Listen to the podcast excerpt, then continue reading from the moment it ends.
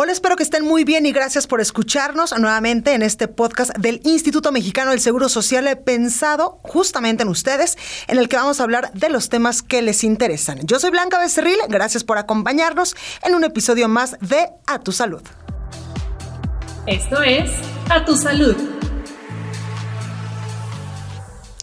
Bueno, pues en esta ocasión vamos a platicar de un tema que ha causado mucha preocupación y es que incluso a inicios de año la Policía Cibernética de la Ciudad de México pues lanzó una alerta por un reto viral que se hizo muy famoso en una red social, me refiero a TikTok, que provocó incluso la intoxicación de más de 40 menores en todo el país. Déjenme platicarles un poco en qué consiste es básicamente consumir este medicamento, me refiero al clonazepam, y luchar por mantenerse despierto el mayor tiempo posible, lo que puede poner en riesgo pues la vida de quien lo ingiere, de quien lo consume.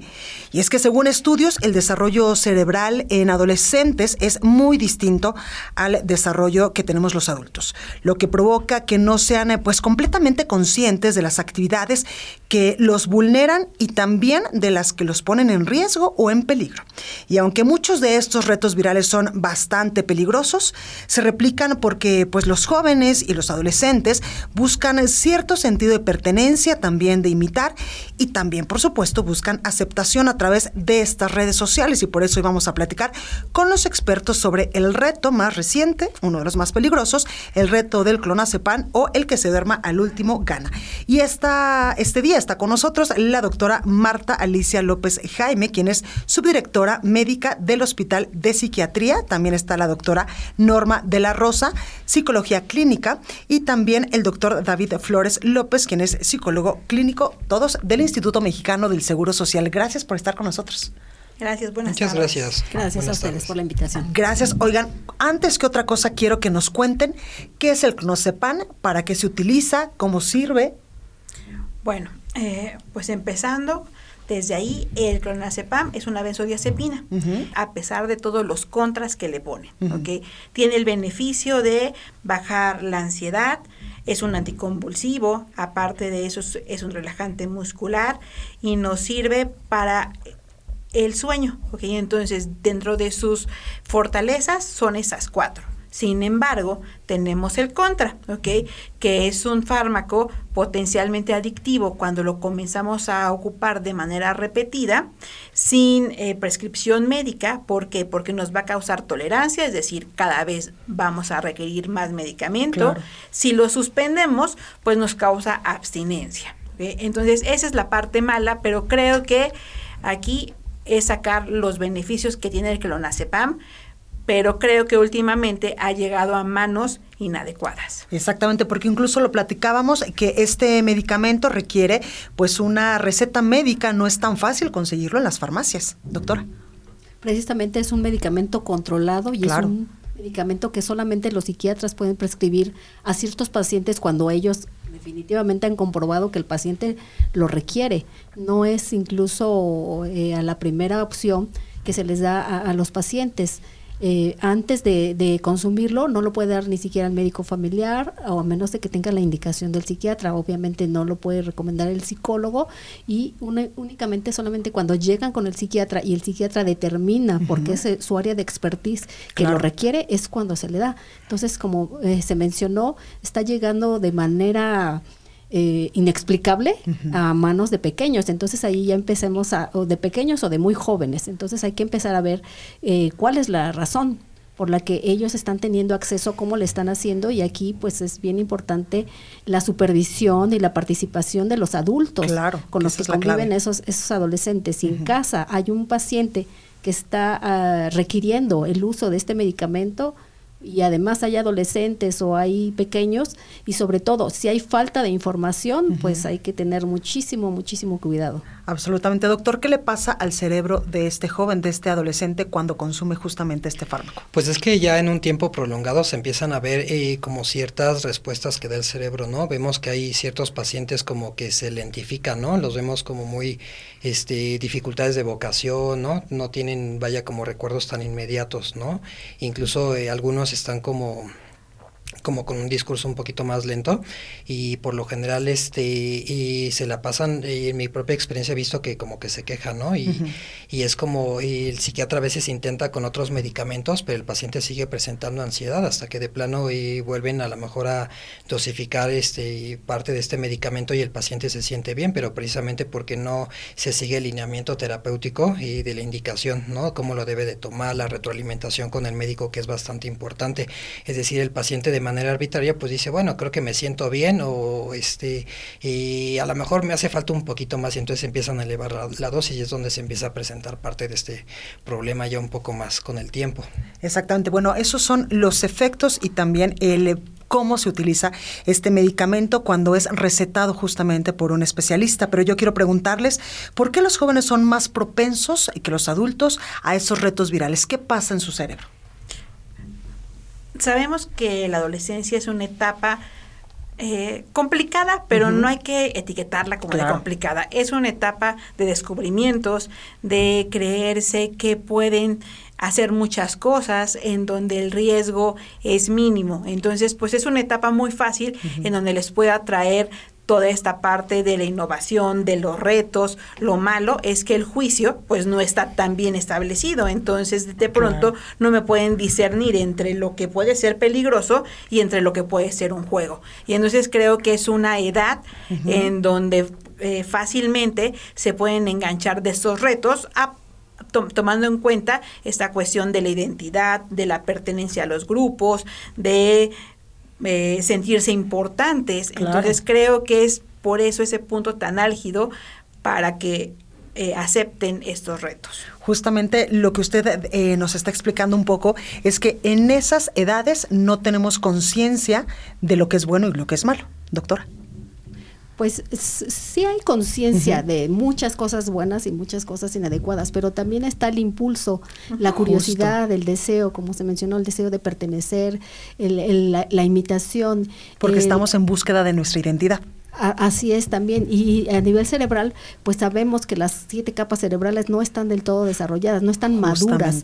O sea, eh, tienen que madurarse estas etapas y tardan, tardan tiempo. O sea, hablamos, la bibliografía a veces habla de 21 años, a veces habla de más cantidad de años, y si estamos pensando en jóvenes o en chicos de 12 años, de 13 años, estamos partiendo de que no hay una madurez cerebral que permita aplicar precisamente ese juicio y que sobre todo eh, áreas cerebrales que son eh, eh, encargadas de la toma de decisiones, del análisis, de también la anticipación y la planeación, aún no están del todo conectadas, del todo desarrolladas, pues entonces los chicos también fallan en la toma. Sí saben que es bueno, sí saben que no se debe, pero no tienen toda la conciencia y no tienen toda la información. Por supuesto. pero sí tienen muy desarrolladas esas eh, áreas cerebrales que están encargadas del placer, de la emoción, y ese pensamiento se queda en el no pasa nada. Justo. No, no en esa anticipación de que pues hay riesgos, de que causan las adicciones, de que causan un daño, que pueden causar un daño,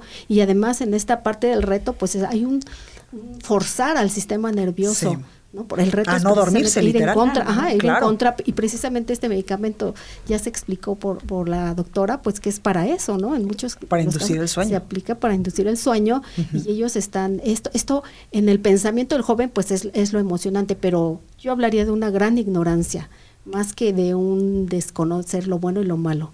Claro, pero aquí es donde tendríamos que entrar los adultos, los padres de familia, los profesores, para eh, reencauzar a estos jóvenes. Sí, hay muchas dificultades de comunicación entre los padres, ¿no? Por lo general, y en estos sistemas de comunicación bidireccional, por lo general los padres en cierta rigidez que tienen, como que no permiten que a veces también los chicos, no sé, se expresen, se comuniquen.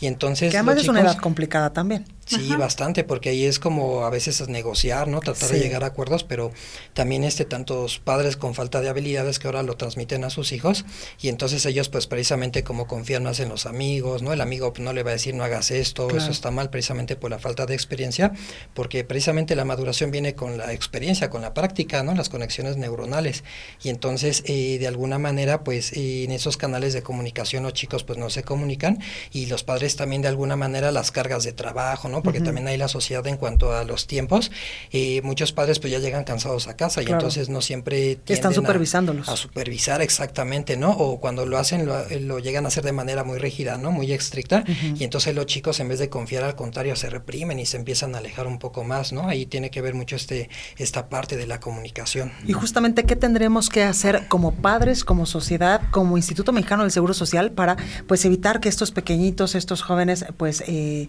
se dejen llevar por estos retos virales que en estos momentos, sobre todo este, el reto del clonazepam, pues puede poner en riesgo incluso su vida. Como padres creo que el ser padre es tener mucha responsabilidad porque en, en ello se basa la estructura para los próximos ciudadanos. Que creo que los padres deben estar presentes deben, eh, a pesar de que trabajen, a pesar de que tengan ocupaciones, deben de tener esta comunicación con sus hijos. Eh, sabemos que los adolescentes no nos van a contar todo lo que le fue en el día así como uno quisiera, pero hay maneras de cómo entrar. Pero a veces lo primero que hacen los papás es ante un no del adolescente, se cierra la comunicación. Hay que buscar otras maneras de entrar con otras preguntas, porque estamos como muy acostumbrados a preguntar, ¿cómo te fue en la escuela? Y el adolescente nos va a decir bien, mal. Ah, y el papá se queda con eso hay que buscar preguntas más propositivas, conocer las emociones de nuestros hijos, son con quienes vivimos, Si vemos una cara de molestia, si vemos una cara de tristeza, es preguntar, hijo, te noto triste, ¿qué tienes? O te noto ansioso, pero no nada más irnos hacia el juicio, que lamentablemente creo que muchos de los papás es lo primero que hacen al regaño en vez de preguntar el por qué. Si no preguntamos, nuestros hijos no van a venir a contarnos las cosas. Sí, absolutamente. Sí, yo aplico la frase de que con el adolescente hay que estar. No sola, no, a veces no solo preguntar, o a veces no nos permiten preguntar, pero si uno está presente, uno observa, eh, eh, cambios de conducta, uno observa eh, su, su, semblante. Y podemos hablar incluso de estos temas complicados que podrían poner en riesgo su vida. Sí, claro, si, si los estamos viendo diferentes, si los estamos viendo, digamos, misteriosos. Y además eso también nos obliga, algunos papás tienen esta lucha entre la, el avance que se ha dado en la tecnología y se cierran a, no aprender. O sea, con el adolescente hay que estar y cuál es tu música y, qué estás jugando y a ver, y a interesarse. Interesarte en lo que ellos están haciendo, en lo que están viendo precisamente para que como adulto, si no tienes mucha facilidad para las redes sociales, vayas conociendo, porque hay infinidad. Y, como somos de otra generación, tal vez no las conocemos, pero si estamos prestos a aprender, a, oírlos y sobre todo a convivir en, una aparente convivencia de que a ver a qué juegas y a ver qué haces y a ver, enséñamelo. Yo puedo también como padre detectar entonces este tipo de, tanto de redes como de retos y otra información de que ellos están eh, experimentando y que también pueden ser riesgosas. Entonces, e, esa es parte de la comunicación y esa es parte de, del estar. Hay veces que los papás están eh, presentes pero distantes. O ausentes. en el, teléfono, hay, que estar presentes, ajá, pero hay que estar cercanos. Claro. Y, más, y Porque incluso eh, con este reto eh, podríamos hablar con estos adolescentes y explicarles en qué consiste, sí, pero también los efectos eh, nocivos que podría tener, ¿verdad, doctor? Así es, sobre todo, vaya, como jóvenes que se están desarrollando, ¿no? Pues sí puede haber como ciertas repercusiones en cuanto a la afectación de sus funciones mentales. Y es muy interesante porque yo recuerdo cuando era más chico, e incluso de manera más masiva, en la televisión ponían como comerciales, ¿no? Cuídate mucho ojo, ¿no? Se hacía como mayor difusión y parece que pues se ha disminuido toda esa parte, ¿no? Ya este, y ahora con todas las tecnologías a mí me parecería más pertinente que se diera más difusión de, oye, cuídate, las redes sociales no lo son todo, ¿no? Hay que cuestionarse, pero pues de alguna manera este, también pues no hay como tanto enfoque en estas cuestiones, ¿no? Entonces creo que sí sería importante también como de manera eh, un poquito más masiva tratar de eh, manejar esta información porque tanto los jóvenes como los padres, ¿no? Pueden recibirla y tener como... Eh, eh, mayor oportunidad de ver este qué es lo que está pasando en ese campo, ¿no? De situaciones, porque también el problema de algunos padres es que se proyectan mucho, ¿no? Dicen es que les va a pasar lo que a mí me pasaron y entonces como en esa idea de predisponerse, pues eh, ahora sí que ya casi condenaron al chico, ¿no? Y pues ellos ya de alguna manera, aunque no hagan ciertas cuestiones, ya como los papás están más atentos, se reprimen más. Entonces sí hay que mejorar mucho esa comunicación y a mi forma de verlo también hacer más medios de difusión. Así sí, totalmente. En este asunto del clonazepam, ¿existe alguna dosis inofensiva? Eh, donde al chico no le podría pasar nada. Aquí va a depender mucho del metabolismo de cada persona. Claro. Que aquí es cuando dicen los doctores cuánto pesas, cuánto mides, qué edad tienes. Sí, se dice que una dosis tóxica es cuando hablamos de 1.5 gramos de clonazepam. Las tabletas que que usualmente son las que se comercializan, son de 2 miligramos. Pero para una persona con un metabolismo que sea rápido, 2 miligramos, le hace lo que el viento a Juárez, ¿no? y ni se duerme ni nada. Pero de pronto, si hay un joven con un metabolismo que es más lento, con tres gotas o cinco gotas, ya se durmió como todo el día. Claro. Entonces, eh, con el clonazepam, ese es el riesgo. Si bien nos va, se duerme. Pero también recordemos que el clonazepam en algunos pacientes y más en los adolescentes y niños puede tener reacciones paradójicas, que en lugar de que eh, estén más tranquilos, de que les dé sueño, se pueden llegar a agitar entonces sale por el caldo, que las albóndigas en ese caso. Eh, usualmente lo que encontramos es que en lo que estaba yo revisando del consumo de estos niños eran aproximadamente 10 tabletas, 5 tabletas, que si bien no, no son letales, pero sí causan una somnolencia excesiva, aparte de, de, que no pueden hablar, de que se marean, de que se, van a estar tambaleando. ¿okay? Aquí el peligro es, hablando del metabolismo, qué tanto puede afectar la cuestión respiratoria, que es lo que los pone en peligro exactamente justamente, doctora. Y bueno, aquí estamos hablando también qué efecto va a tener, pensando en, los días posteriores a una, dosis excesiva que, es innecesaria. O sea, problemas de atención, problemas de memoria, problemas de concentración. ¿Y estos son pasajeros o podrían quedarse en, el organismo del joven? Pueden ser pasajeros también dependiendo de la, de la dosis y de la fragilidad del cuerpo. Hay cuerpos que reaccionan muy rápido. Sí. Ajá, y hay cuerpos que con una dosis más elevada no reaccionan, aun con un medicamento que es necesario. Pero sí, si pensemos en, una sola ocasión, en una sola o una o dos, o la segunda ocasión que experimentan, pues podemos pensar que es transitorio si no se exceden en cuanto a la dosis que ya se, ya se mencionó. Se tiene entendido que como es de una vida media, afortunadamente se tarda en eliminar aproximadamente de 20 a 40 horas, que tampoco es tan poquito tiempo y que los efectos los puede tener. Si se tomó unas 5 tabletas, yo creo que aproximadamente el efecto va a comenzar a las 3 horas, pero la, lo va a tener aproximadamente como por dos días y por dos días vamos a tener a un adolescente sumamente somnoliento, con pérdida de memoria porque no se van a acordar, se pueden, pueden tener eh, desjuicio, pueden hacer cosas que en sus cinco sentidos no, lo harían, aparte de cómo esta marcha tambaleante, estos mareos, ¿ok? Aquí sí, lo más grave y en donde sí se requiere a fuerzas, bueno, en todos los casos se requiere acudir a un servicio de urgencias, pero es mucho más cuando ya vemos que hay, que hay una depresión del sistema respiratorio. Justamente. Justamente, y en ese caso, doctor, ¿cómo podemos darnos cuenta, por ejemplo, si el adolescente que está con nosotros en nuestra casa hizo eh, pues este reto viral o consumió clonazepam. Bueno, recordemos que la comunicación no verbal es muy importante y muy fundamental. Vaya, casi todos estamos muy acostumbrados a las palabras, ¿no?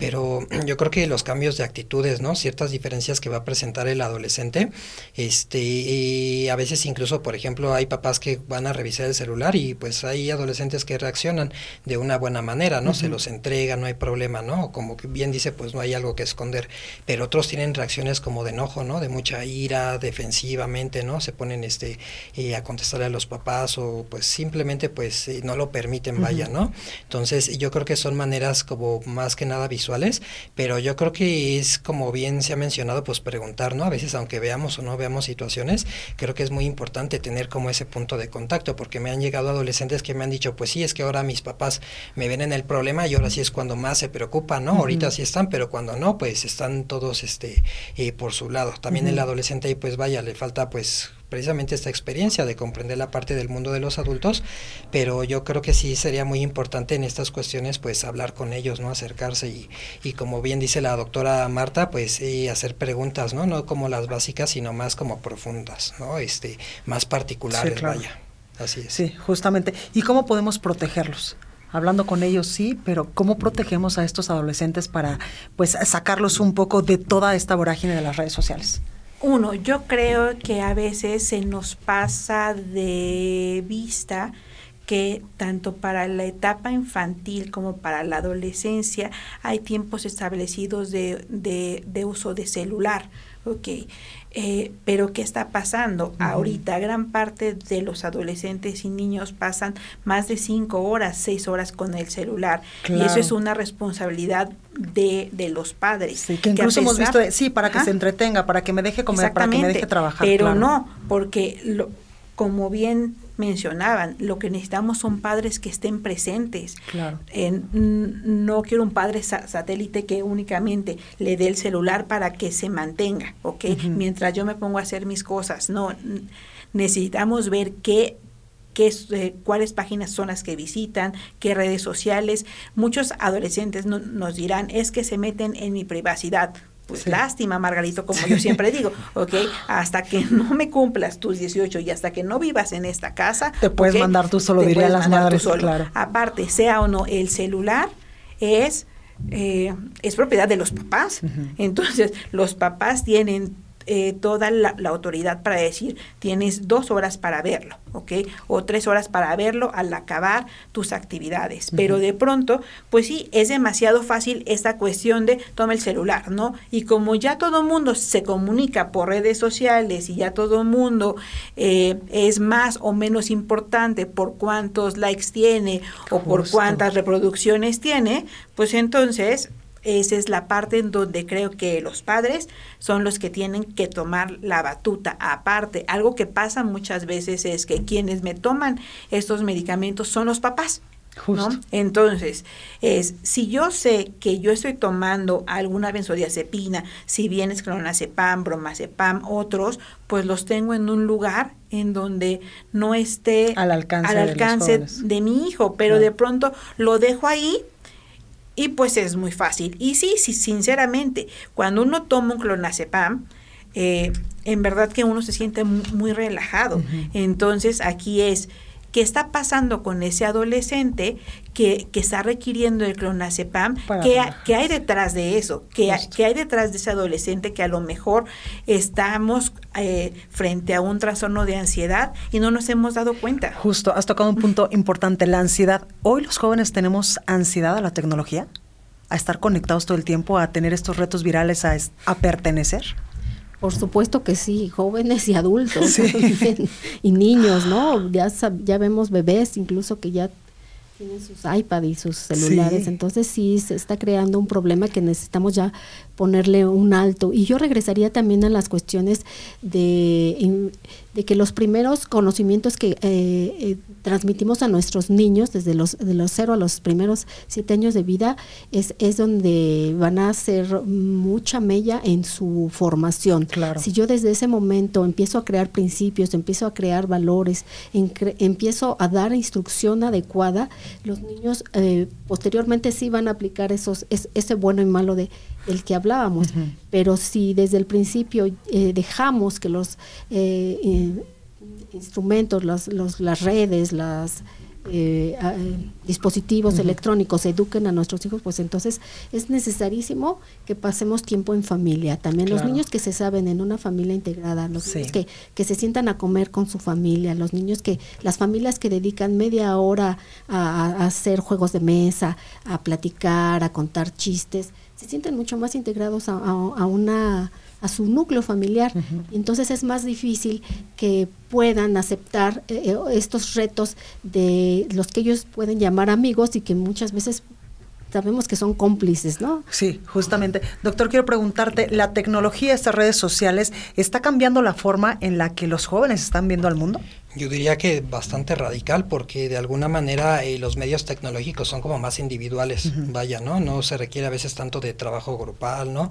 Que tengo mi computadora y hay mis datos, pero no es algo que vaya, se tenga que compartir y eso de alguna manera también nos está haciendo, creo que personas más aisladas, ¿no? Y como que eh, sin tanta tendencia precisamente a sociabilizar, ¿no? A intercambiar información, ese es el problema de la tecnología, ¿no? Este, entre más realidad virtual, todo esto, pero de alguna manera es más como la cuestión individual, ¿no? y de alguna manera también creo que en todos estos medios pues se pierde la parte de la difusión de qué tan peligrosos pueden ser en algún momento, ¿no? Entonces creo que sí sería este importante también señalar que sí, pues entre más tecnología haya, de hecho incluso hasta una, curiosamente hasta una de las pruebas de psicología nos hace esa pregunta, ¿no? Que es de las más y es muy relevante que dice precisamente que cuáles son los problemas que nos acarrea este pues la tecnología, que bueno, este de alguna manera son estas cuestiones, ¿no? Las, los medios masivos, ¿no? Y la diferencia de comunicaciones, ¿no? Como individualizaciones mucho más personalizadas. Entonces son cuestiones que yo creo que hay que conocer el panorama total para saber cómo precisamente sus beneficios, pero también las cosas en contra, que no se habla mucho de esto. Y pueden modificar incluso la personalidad de estos eh, jóvenes que se están formando. Sí, exactamente, porque algo que se ha estudiado mucho en la cuestión de, de, los medios electrónicos, como son los celulares, como son las redes sociales, es que ya en los jóvenes es una gratificación rápida. Ok, es obtuve 100 likes, entonces eso hace que mi autoestima suba, ¿no? Pero ¿en qué está basada esa autoestima? En lo que la demás gente piensa de ellos. Y entonces esto se va reproduciendo y también todo, todo lo quieren se está haciendo como esta idea de que todo debe ser rápido, de que ya mañana ya, ya perdí mis 100 likes, entonces tengo que hacer otra cosa más para innovar. Y en esta parte eh, que hablábamos hace rato con esta impulsividad que presentan y con esta, a veces, en ocasiones, un poco de falta de, de juicio, pues están más propensos a querer demostrar hacer más cosas. Sí, claro. Exactamente, y pertenecer, imitar. Ajá. Tener incluso estereotipos a alcanzar. Así es. Y pues recordemos que en la adolescencia precisamente los amigos son más importantes, ¿no? La familia que fue tan importante en la infancia, en los primeros años de vida, en, en, estas etapas ya de la preadolescencia y la adolescencia, pues ya tienen un segundo plano y los amigos son determinantes. Entonces también ahí nuevamente hay que estar, hay que saber qué tipo de amigos tienen nuestros hijos, hay que estar muy en contacto con ellos, cómo conviven, qué hacen y estar supervisando y estar sugiriendo y estar lanzando información de manera sutil, no de manera impositiva, no de manera eh, este, a lo mejor de manera de regaño, no, sino a manera tal vez de camaradería, pero sí firme, pero sí clara pero sí informativa, digamos. Totalmente. Si detectamos que alguno de nuestros adolescentes ha consumido clonazepam, ¿qué es lo primero que tenemos que hacer? llevarlo al médico. Eh, ya después vendrán los regaños, ya, ya después vendrán las consecuencias, pero creo que lo primero ante un adolescente o ante un niño que me consuma clonazepam es llevarlo al médico, porque como bien les mencionaba hace rato, no sabemos qué qué tanto eh, pueda hacerle algún daño que, que sea consumió. Exactamente, porque también recordemos que a veces de nuestro, a veces nuestros niños y adolescentes son medios mentirosillos. Y entonces no nos van a decir, claro. O nos van a decir dos y lo vemos súper eh, super mareado, ¿ok? Entonces, y también va a depender mucho de la presentación, si son pastillas, si son gotas, ¿ok? Porque en ocasiones se les hace muy fácil y se toman a veces como todo el gotero. Ok, sí. Entonces, o como todo el frasquito, mejor. Entonces, va a depender mucho, pero siempre sacudir al servicio de urgencia, siempre.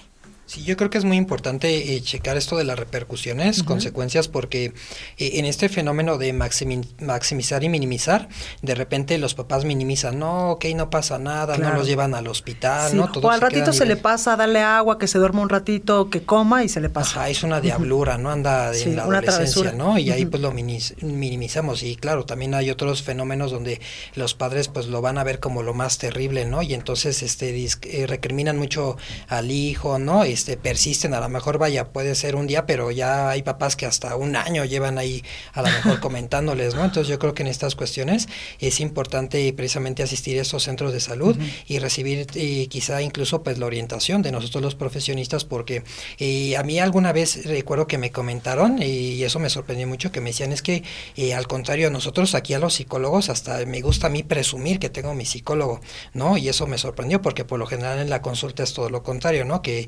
no voy a, no digo que voy a psiquiatría o psicología que porque estoy loco, nuestros prejuicios sociales y todo esto también yo creo que precisamente nos limita en el proceso de qué es lo que podemos hacer en este actuar. Justamente cómo orientar a los padres que sus hijos han eh, pues protagonizado estos retos virales, sobre todo el del clonazepam, doctora.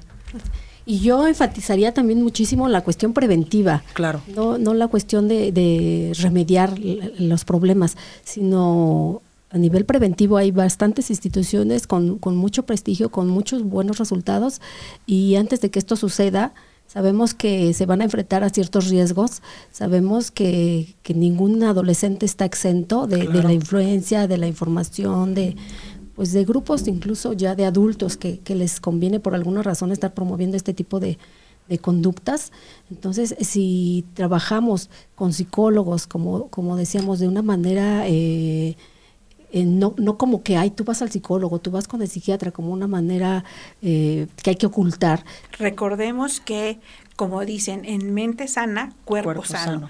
Y si nuestra mente está lo más estable posible, sí, todo mundo tenemos emociones, todo mundo nos vamos a enojar, nos vamos a entristecer, nos vamos a poner fúricos, pero aquí el punto es saberlo manejar, Ajá, ¿sí? y no limitarlos. O por qué reaccionamos de esta forma. Y creo que y creo que todo tiene algo bueno y todas las etapas tienen algo bueno, porque estamos saltando de una generación en donde se nos cohibía el poder expresarnos. Ahora a los niños les están enseñando en muchas escuelas el poder expresarse, pero ahora es el poder expresarse bien, porque también corremos el riesgo de que venga esta manipulación, de que vengan todas estas cosas en contras. ¿No? Entonces creo que lo, lo importante es comunicación y educación emocional. Justamente. ¿Y cómo me acerco al Instituto Mexicano del Seguro Social? Bueno, este, con nuestro médico familiar, vaya, este, eh, hay un momento en el que le podemos comentar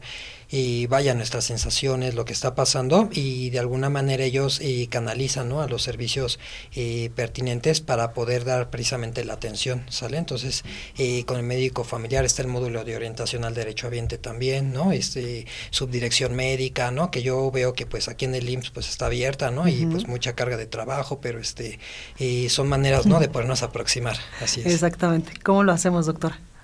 Sí, inicialmente acérquense a sus padres. Yo les diría a los adolescentes, primero acérquense a sus padres. No hay quien los ame más que sus padres. A veces, si los padres no están muy preparados para entender y para no asustarse o para no eh, magnificar el asunto, bueno, recurrir, saber que tienen este servicio que si son derechohabientes, saber que, que cuentan con él. Eh, es una cuestión administrativa, ya se mencionó, hay que ir con el médico familiar, el médico familiar escucha la necesidad el paciente expresa su necesidad y el médico familiar puede enviarlo al servicio de salud mental, llámese psicólogo clínico, llámese psiquiatría, pero hay que solicitarlo. Absolutamente. Incluso el IMSS está avanzando en estos procesos para no llegar justamente a eso, sino en la prevención. Exactamente. Desde el año pasado tenemos este, ese programa de tamizaje desde los módulos Prevenims, en donde se, se, les aplica un cuestionario tanto a adolescentes como a los adultos para ver si hay ansiedad y depresión. Y desde ahí ya vamos manejando la prevención. Esa es una parte. La otra es que el padre o el adolescente se acerque con su médico familiar y no lo vea como como algo malo el que vaya a pedir ayuda de salud mental, porque creo que eso es lo primero que debemos de romper, este temor a sentir, ¿ok? Entonces es decir, sí, me siento mal, eh, siento que estoy más ansioso, siento que mi autoestima está bajo y entonces están los servicios de psicología y de psiquiatría, pero aún eh, tenemos que trabajar mucho en esta parte de abrir esta, esta parte de la salud mental para que la gente lo vea como algo normal. Justo justamente, pero para eso está el Instituto Mexicano del Seguro Social, para eh, pues eh, abrirle la puerta a todas estas personas que lo necesiten y justamente en este reto viral del clonazepam, ya lo han dicho ustedes, acercarse en primer momento al Instituto Mexicano del Seguro Social para pedir ayuda. Sí. Así es. Así es. Pues bueno, pues muchísimas gracias eh, a la doctora Marta Alicia López Jaime, quien es subdirectora médica del Hospital de Psiquiatría, también a la doctora Norma de la Rosa, quien es psicóloga clínica, y al doctor David Flores López, también psicólogo clínico, por estar pues con nosotros y ayudarnos a entender desde la mente de un adolescente, pues cómo es que los padres de familia y también la sociedad podemos ayudar a literalmente que no eh, pues eh, hagan estos retos virales. En estos momentos hablamos del reto del clonazepam o el que se duerma al último gana. Muchísimas gracias por estar con nosotros. No, gracias por la invitación y esperemos que esta semillita Sí. les caiga a muchos. Gracias a ustedes y bueno, es un placer que los adolescentes se puedan acercar muchísimo más al instituto porque también tiene bastantes opciones y creo que muchos adolescentes creen que por ser jóvenes no lo requieren, pero acuérdense de la prevención y aquí está el Instituto Mexicano de Seguro Social para atender también esa parte. Gracias. Así es, recordamos que pues de alguna manera es como la mamá águila, ¿no? Que está para proteger, para cuidar y pues hay que acudir, ¿no? Para que se nos pueda brindar la atención. Absolutamente. Bueno, pues muchas gracias a ustedes por acompañarnos en un episodio más de A Tu Salud, este podcast hecho para ustedes, para entender pues qué es lo que está pasando justamente en la sociedad desde el punto de vista médico de todas las personas que formamos parte del Instituto Mexicano del Seguro Social. Nos escuchamos la próxima. El podcast A Tu Salud es una producción de la Unidad de Comunicación Social del Instituto Mexicano del Seguro Social.